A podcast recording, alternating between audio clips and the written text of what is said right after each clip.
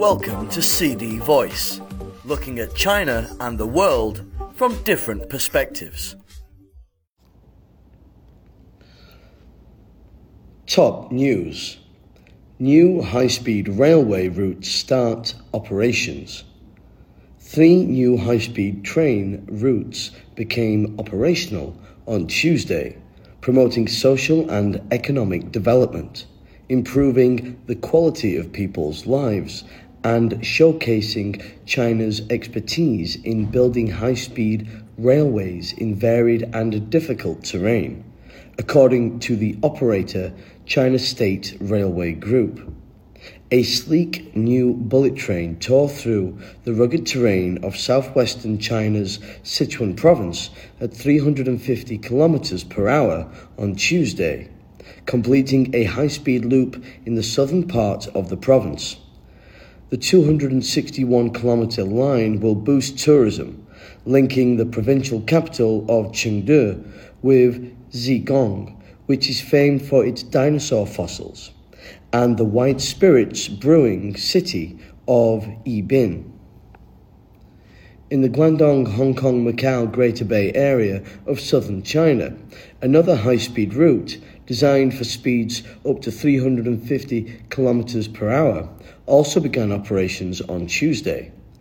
The 162 kilometer line connecting Shantou and Shanwei in Guangdong province is significant as a coastal route within China's expansive high speed rail network. On Tuesday, a substantial section of the line linking Shantou South with Shanwei was inaugurated. The final 20 kilometers of the entire route, incorporating an undersea tunnel in Shantou Coastal Bay, is currently under construction. The timetable for its full opening has not been undisclosed.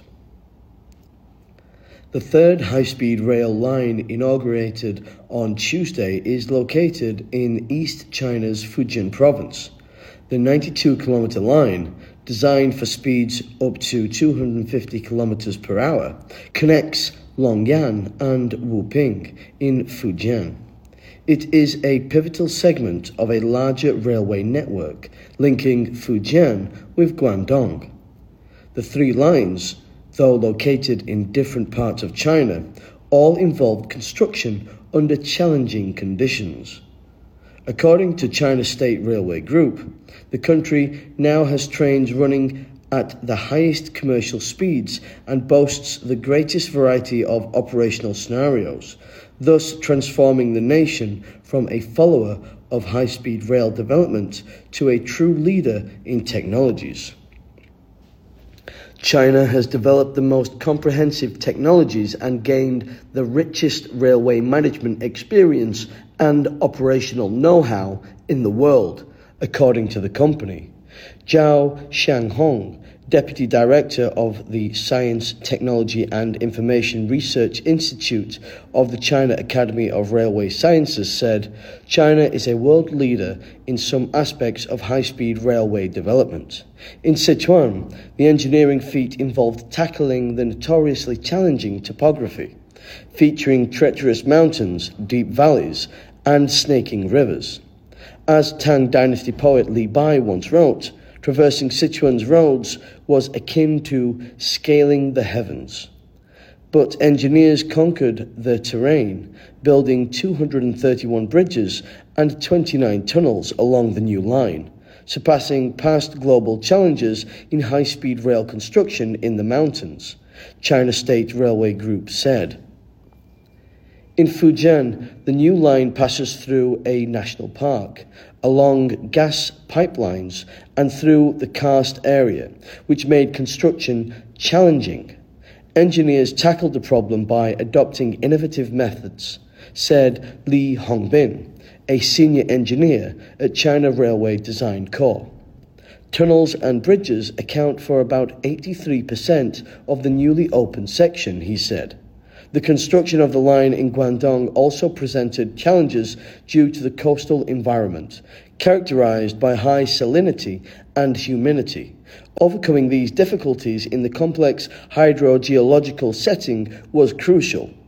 Technical hurdles were addressed through the construction of key infrastructure elements, including the Aojiang River Mega Bridge and the Huilai Tunnel, according to China State Railway Group. The expanding network of China's high speed railway has greatly benefited people living along the route. Lu Dan, a Chengdu native, is planning a holiday by train over the new year.